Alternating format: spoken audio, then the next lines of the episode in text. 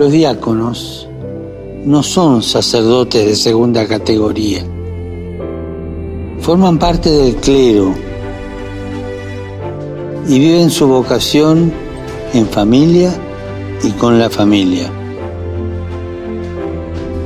Están dedicados al servicio de los pobres que llevan en sí mismo el rostro de Cristo sufriente.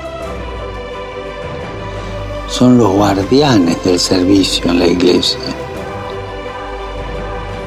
Recemos para que los diáconos, fieles al servicio de la palabra y de los pobres, sean un signo vivificante para toda la iglesia.